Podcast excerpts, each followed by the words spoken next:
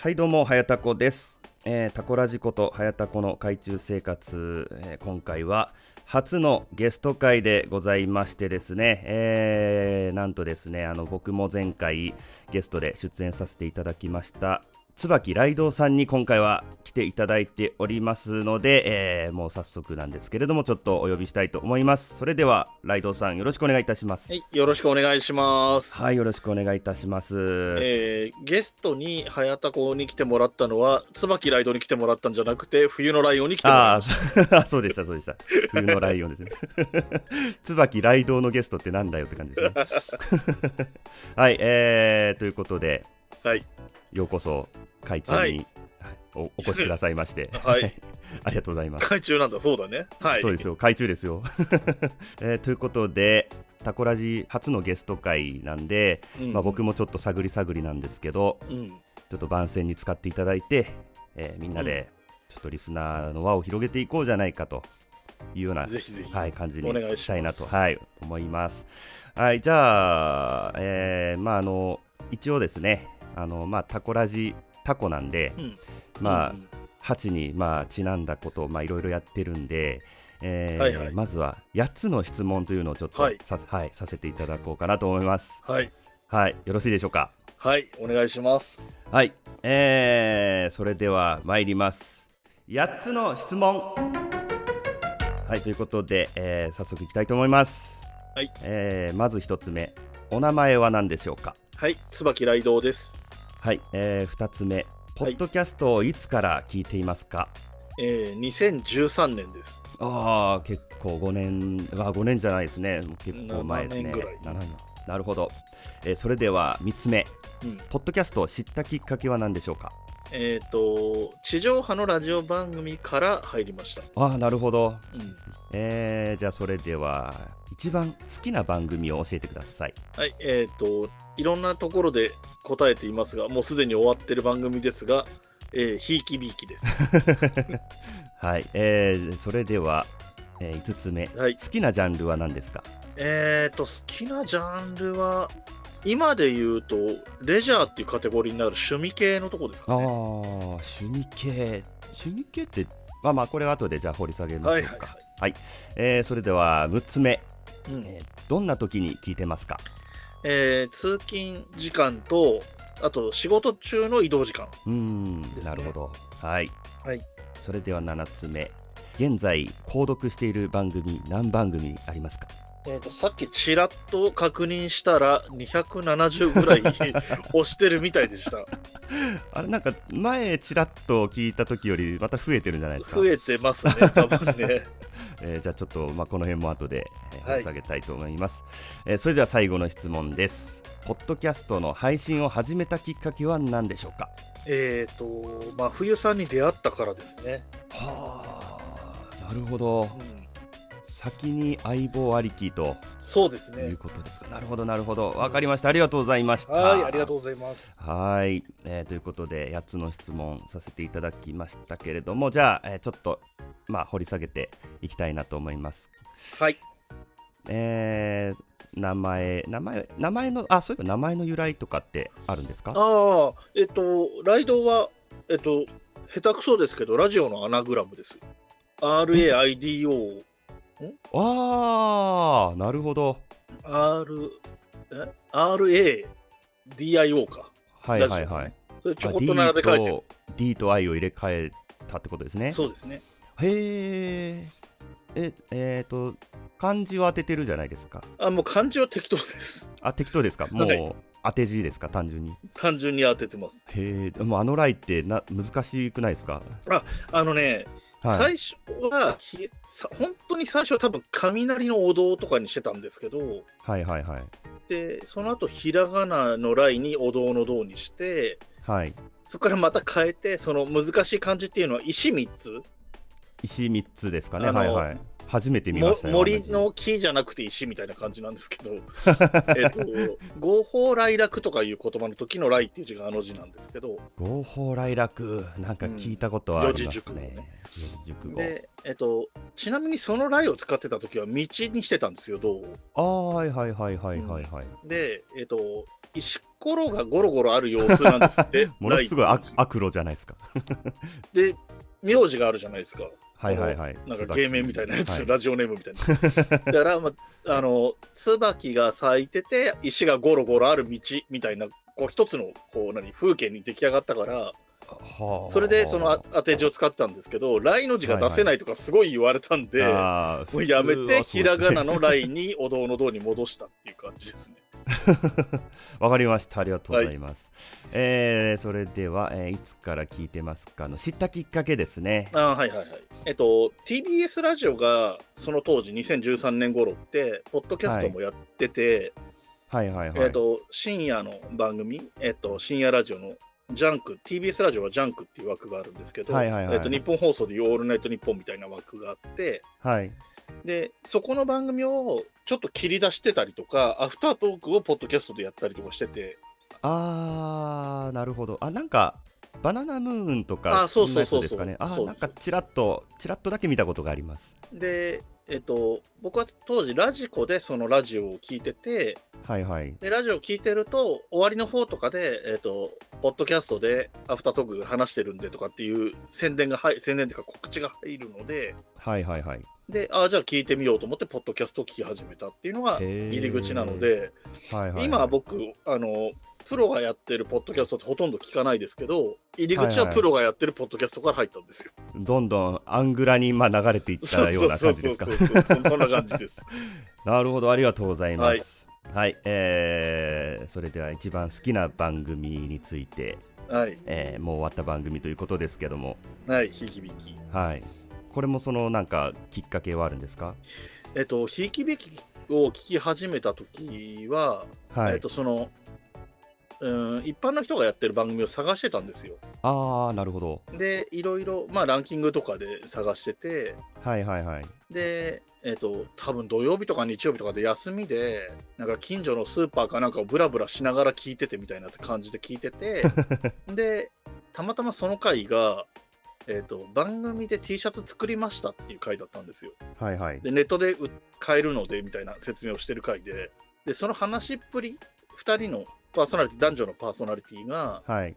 喋ってるトーンとかテンションとかがすごいいいなと思って、うーん。えーそれを初めて聞いた回を聞きながら T シャツを購入するっていうのがあって、そっからずっと聞いて、おえー、とその聞き始めた時から最後まではずっと聞いて、なるほど。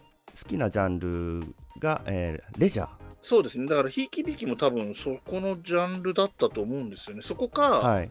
えー、と社会文化の、はいえー、と個人ジャーナルかどっちかだと思うんですけど、はい。あのまあ、冬のライオン、結構コンセプト的にひいきびいき丸パクリ的なところがあるんで、ちょっとあれなんですけど、あの2人が好きなものを話してる番組なんで、趣味っぽくなるんですよね、そのはいはい好きなものっていうのが。はい。なので、多分趣味っていうジャンルだったんじゃないかなと思いますけどね。へえ。まあやっぱ偏ってきますよね。まあそううん。僕とかも完全にやっぱコメディがもうほとんどで、まあ、うんうんその絡みがあるポッドキャスターさんがはいはい違う、その、まあ、レジャーだったりとかだから、まあ、うんうん聞くみたいな。やっぱ、うんうんうん掘らないですもんね、そのコメディ以外のそのほジャンルを、やっぱり。ああ、そうですよね。うんうんなるほど、ありがとうございました。はい。えーそしてどんな時に聞いてますか？ということで、えーはい。通勤と移動時。そうですね。そうですね。うん大体外に出てるときは大体ずっと聞いてるんですよ。徒歩でも、まあ、まあ、車運転したりしないんで、電車が徒歩なんですけど、電車でも徒歩でも移動してるときは大体聞いてるし、はい。あと、一人だったら喫茶店とか食事の時も大体聞いてるんですよね。家に帰ってくると逆にあんまり聞かないんで、家に帰ってきてまで聞いてる時はよっぽど、あの、何、今週あんまり聞けなかったからとかなってなければ、大体は家では、あの、録画したテレビ番組というか、はいはいアニメとかドラマとかそういうの見たりとか、はい。うん、外に出てるときは逆うに、んポッドキャストずっと聞いてますね。音楽聞いたりとかしないですからね、全然。あーそうですね僕ももともと結構、まあ、Apple Music とかも入ってたりしたんですけど、うんうんうんやっぱポッドキャストを結構がっつり聞き出してから、あんまり音楽聴かなくなったんですよね。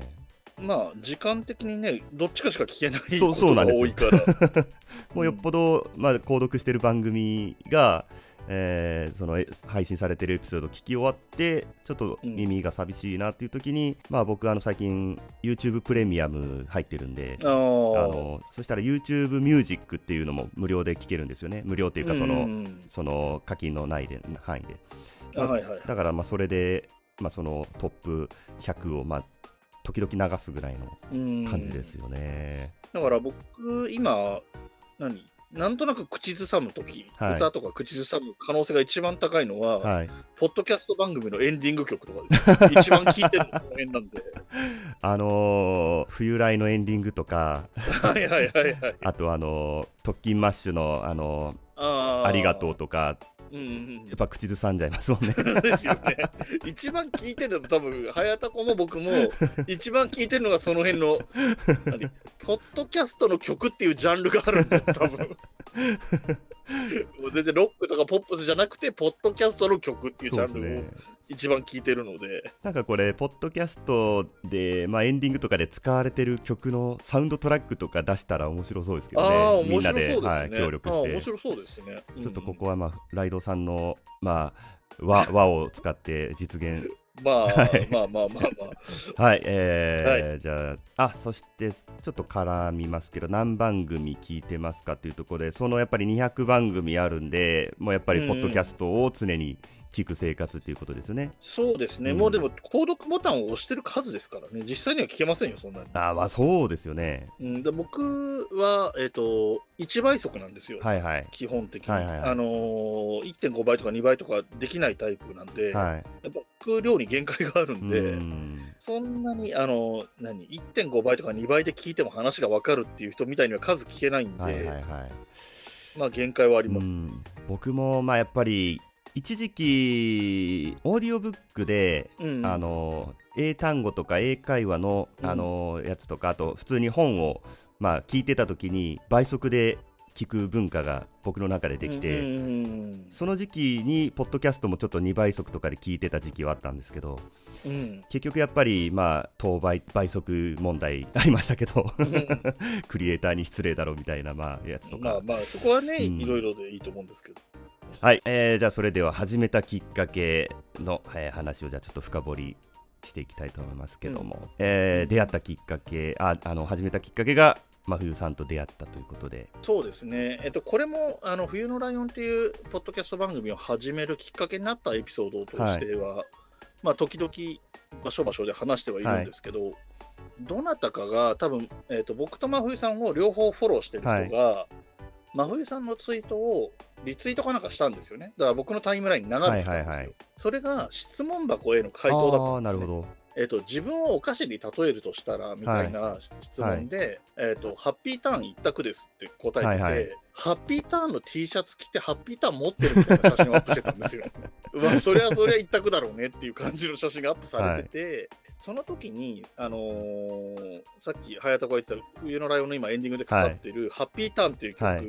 あの音がめとかってポッドキャストやってるハルさんの曲がリリースされたばっかりだったんですよ。ああれってたたまたまハッピーターンってそれ頼んで作ってもらったとかじゃなくてあじゃなくて、えっとたまたまなんですか、そうなんですよ。だから僕はある意味、えっとハルさん、あの、音亀のファンなので、はハルさんの、えっと、楽曲を宣伝するみたいな意図も込めて、いはい。強引に、えっと、音亀案件ってハッシュタグをつけて、ツイートする、リプ、はリプをつけるみたいなことをやったんですよ。なるほどで、まあ、真冬さんにしてみたら、はあ、何これみたいな状況だったんですけど、で、えっと、それを多分ね、ツイートをさ、リプライを先につけてから、本人を見に行ったんですよね。あの、はい何、プロフィールみたいなところを見に行ったら、はい山梨県ってなってたんですよ。はいあれあれ何を書くところなんですか？現現住所みたいなのああ、うんあります大体ね。県ぐらいが書いてあるじゃないですか。はい。で山梨県ってなって、僕も山梨県出身なんで、はいはい。で、えっと、フォローしてる人が共通してるフォロワーとかが、ポッドキャスト関連が結構いたので、はい。あこれこれはフォローしようと思ってフォローしたんですよね。この人フォローしようと思ってフォローして、そしたらフォローバックが返ってきたので、はい。まあまあ、じゃあフォローバックありがとうございますみたいな、よくある一通りの挨拶みたいなのがあるじゃないですか。はい。で、その時に、山梨県でポッドキャストやってる人いませんよねっていうのを僕が聞いたんです。聞いたっていうツイート、リプみたいなの返して、そしたら真冬さんも真冬さんで、本当それみたいな返事が来て、で、それに僕が、あじゃあ真冬さんがやればいいんじゃないって言って、やりませんかじゃなくて、そうそう、やったらいいんじゃないと。ああ、なるほど。ら、一緒にやってくれる人がいればね、みたいな返事だったんですよ。へえ。で、じゃあやりましょうかってなったんですよね。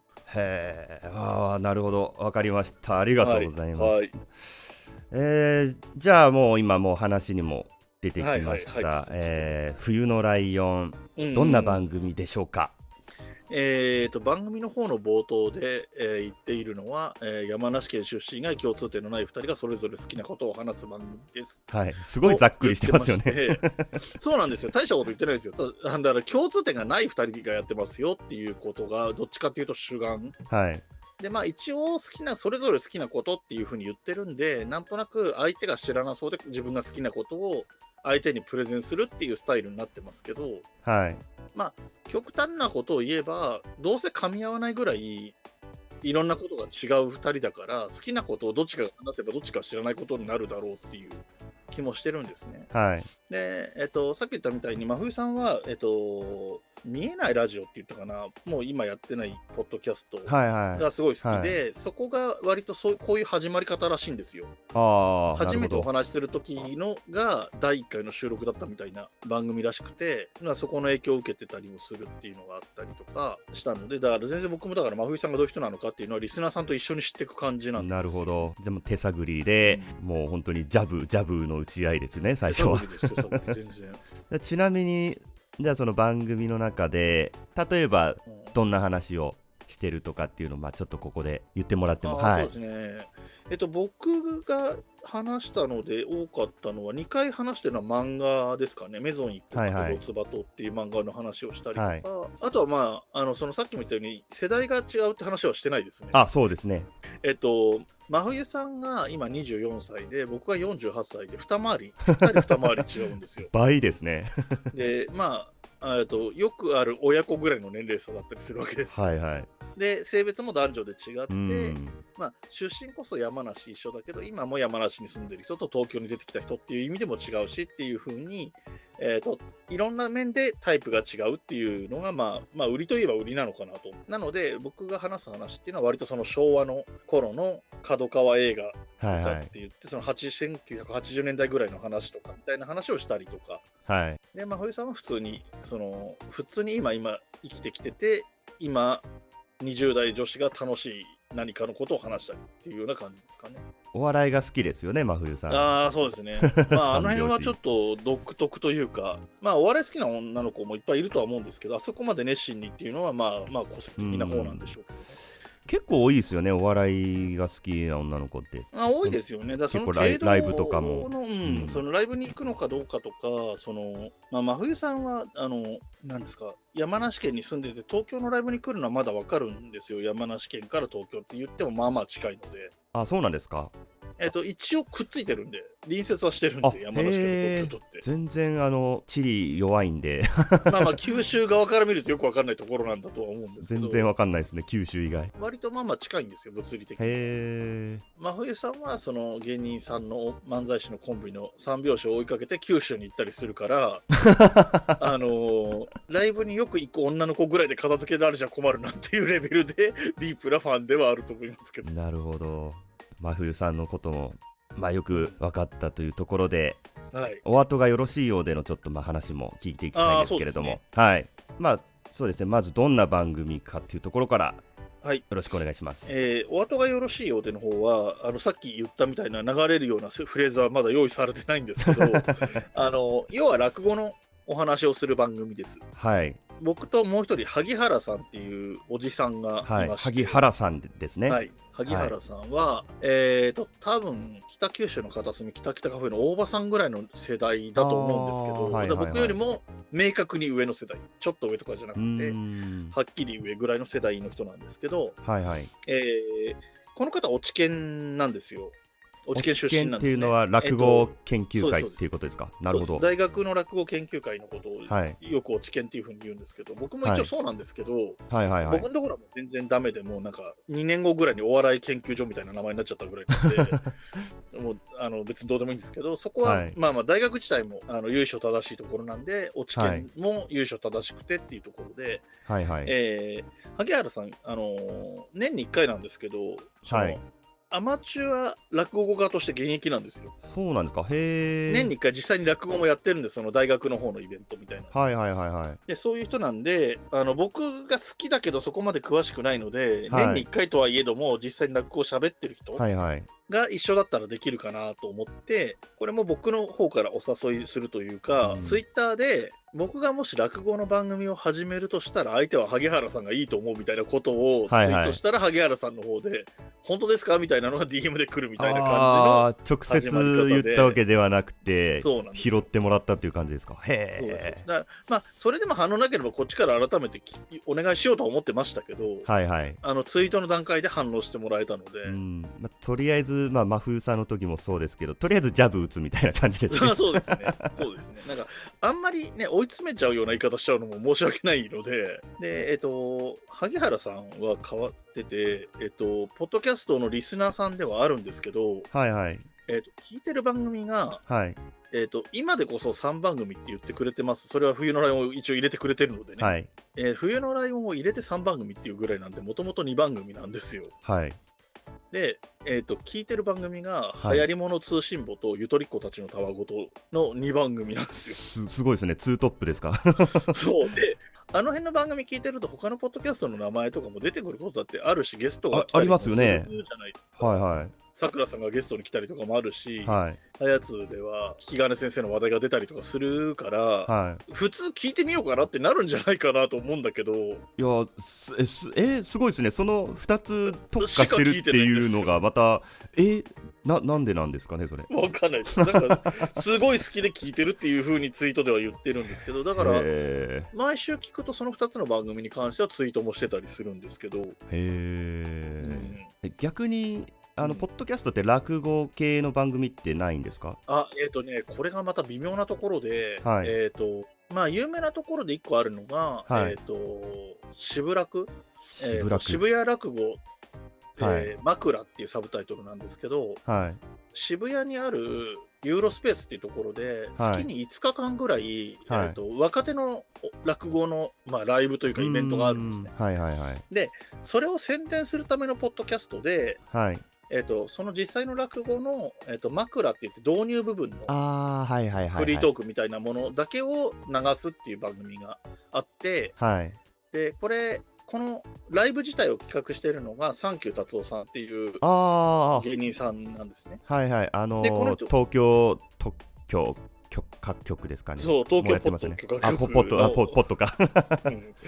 そうそうそう、そのサンキュー達夫さんがやってる、あのそのイベント自体の主催をやってるので、枕っていうポッドキャストの方でも、えっと、司会というか、えっとはいはいはい冒頭喋って、えっと、こういう形でこういう運営をやってて、来月はこういう人が出ますよとかいう話をした上で、で、今日はこれを聞いてもらいますっていう説明があって、その落語家さんがどういう人かとかもいっぱい喋ってて、で、本編としてはその落語家さんが実際にそのイベントの中で喋ってるところが、えっとうん。放送されるというような形でやってるっていうのが多分一番有名で、あとは、えっと、もう続いてないのが多いんですけど、落語家さん自身がやってるポッドキャストっていうのも結構あったんですよ。はいはいはい。あの若手、それこそ若手何人かでグループで定期的に更新してるポッドキャストとかがあったり、はい。それはもう落語を披露するっていう感じなんですか？いやっていうよりかは、えっとは落語家さんたちの日常の話とか、そういう感じですかね。はいはいはいはいそういうのがあるんで、はい。えっとまあ、ほとんどの番組は終わってるんですけど、またいつ出てくるかわからないので、はい。プロとは渡り合えないのが前提なんですよ、我々は。ああまあまあそうまあ、ですね。言っても素人なんで、う好きとか言っても素人なんで、はい。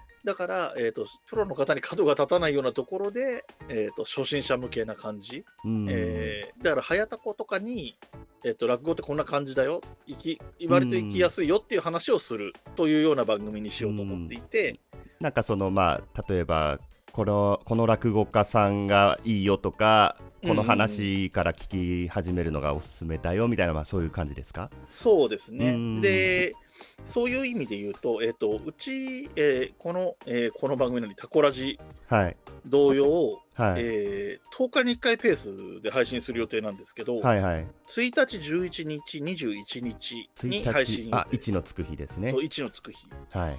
で、えー落語の寄せってあるじゃないですか、その落語をやってる専門の劇場みたいなやつがあるんですけど、あそこって10日ごとなんですよ、演目が変わるのが。ああなるほど。へえで、それを毎月、えー最初の10日間を上席、その次を中席、その後を下席って呼ぶ呼び方があって、はい。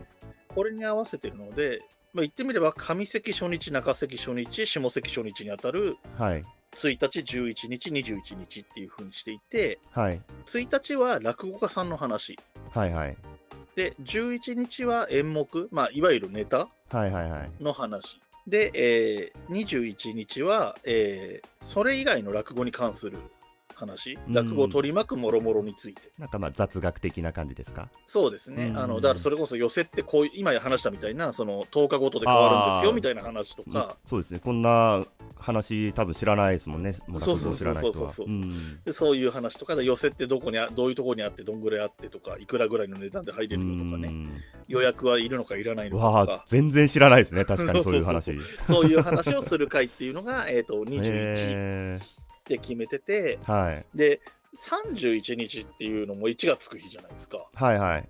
で、これが大体まあ2ヶ月に1回ぐらいのペースで来るんですけど、はい。この時は、えーと、ちょっとまだやり方決めてないんですけど、おそらくツイキャスで、えっ、と、おすすめ、来月のおすすめみたいな話をする、ちょっと短めのことをやろうかなと思って。ああ予告編みたいな感じですか。えっと、っていうか、えっと、うちの番組の予告編っていうよりも、はいえっと、例えば今だったら3月だから3月31日に出すとしたら、はい。えっと、4月には誰々さんの独演会がどこどこでやりますよとか、それはライブ告知みたいな。はいおすすめ、これが良さそうですよとか、いけるかいけないかとして、こういうのもありますよみたいな話を、あのーそういう本、本っていうか雑誌みたいなのがあるんですよ。はいはいはい東京河原版っていう落語の専門雑誌みたいうんなちっちゃい冊子があるんですけど、それにいろいろそういうのが載ってるんで、それを見ながら、なこれ面白そうですねみたいな話をできればななんて思ってます。そんな形でやっていこうと思っていて、そうすると、えっ、と、ベースが月じゃないですか。毎はい月毎月。だから落語家さんは月に1人しか紹介しないし、演目も月に1個しか紹介しないので、はいはいはいえっと、12人の落語家さんと12人の演目があれば、うん。まあ足りるということで、まあ負担がなくできるかうなと。ん。なるほど。演目の時って少しやってみたりとかはするんですか？それこそ枕的などうなんことをですかね。萩原さん自身が過去にやってる演目とかだったら、はい。使えるようだったら最後に丸々つけちゃってもいいかなとか思ってるんですけああど、なるほど多分僕と対面してる状態でちょっと入りぐあの触りだけやってくださいよって言われてもちょっと恥ずかしくて嫌だろうなと思うんで。まあそうですね。一人でやってたら別ですけどね、うん。なるほど。かも全然開き直った客前だったらまた違うんでしょうけど、はいはいはいはい。うん、そこら辺はちょっとまあ加減がわからないというかどうなるかなってところはあるんですけど。そうですね。なるほど。ですかね。興味が湧いてきました。そうそうそう、はい楽しみですね。はいそれで逆にここはい。で早田子に聞きたかったのが、おっと。落語についてはい。どのぐらい知ってるかなっていう話なんですよ。落語についてはじゃあ落語家さんって何人ぐらい、パパって今あの全部無理やりひねなくていいけどパッと思いつくので何人ぐらい出てきます？えー、っと立川男男子さんとか、はい。志らくさんとか、はいはいはい。えあああ鶴瓶さんとか。あ鶴瓶さんもそうですそうですね。あと『笑点』のメンバーとか。あーあそうか『笑点』のメンバーって落語家さんですですね。ね全員落語家です。山田隆夫さん以外は全員落語家でへえあ意外な盲点でしたね。す あそうかそうか。うん。っていうぐらいのもんですね。なるほど。まあまあそんな感じなんですよ。落語家さん。はいはいはい、はい、まあ知っててそんなぐらいかなって思った通りのところっていう感じなんですけど。でじゃあ、えっと演目の方いわゆるネタの方。ネタは時そばとか知らいないですか？あなんか名前はよく聞きます。よく聞くというか、1問、2問、3問、4問、あ、1つ、2つか。1つ、2つ、3つ、4つ、5つ、6つ、7つ、8つ、今何時代9つです。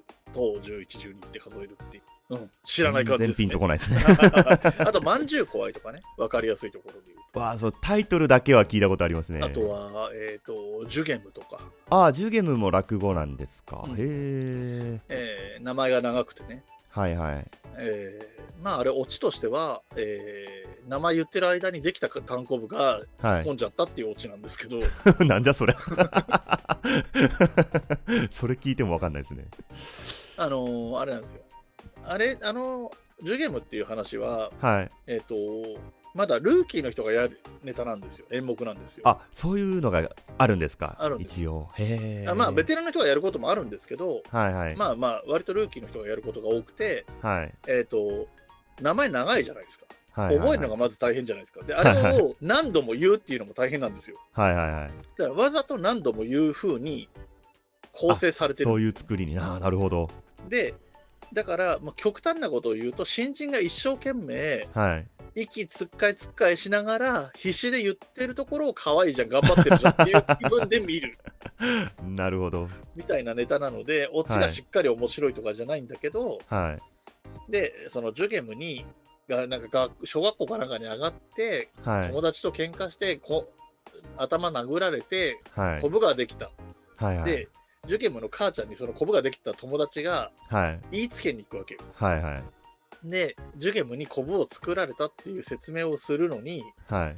ジュゲムいるかっていうのも全部ジュゲムジュゲム5個のすり切りで全部言うから は帰ってきてますかあうちのジュゲムジュゲム5個のすり切りでなんちゃらは もう帰ってきているけどどうしたの？とかそういう感じで長い話に毎回それやるから文句を言いに来たんだけど言ってる間にできた単行部もへっこんじゃったよっていう話へっこんじゃったよっていうような話なんですよ。へえ、まあまあまあお面白いですね。なるほど。そうそうそうでこういうこういう風な話をしていきたいなと思ってていやー、すごい楽しみですね。ままさかジュゲムを軽くやることになるとは思わなかったけどはい。といったところで、えーじゃあ、冬のライオンとお後がよろしいようでのことと、まあ、ライドウさんのことについて、はい、聞いてまいりましたので、はいそろそろエンディングの方に参りたいと思います。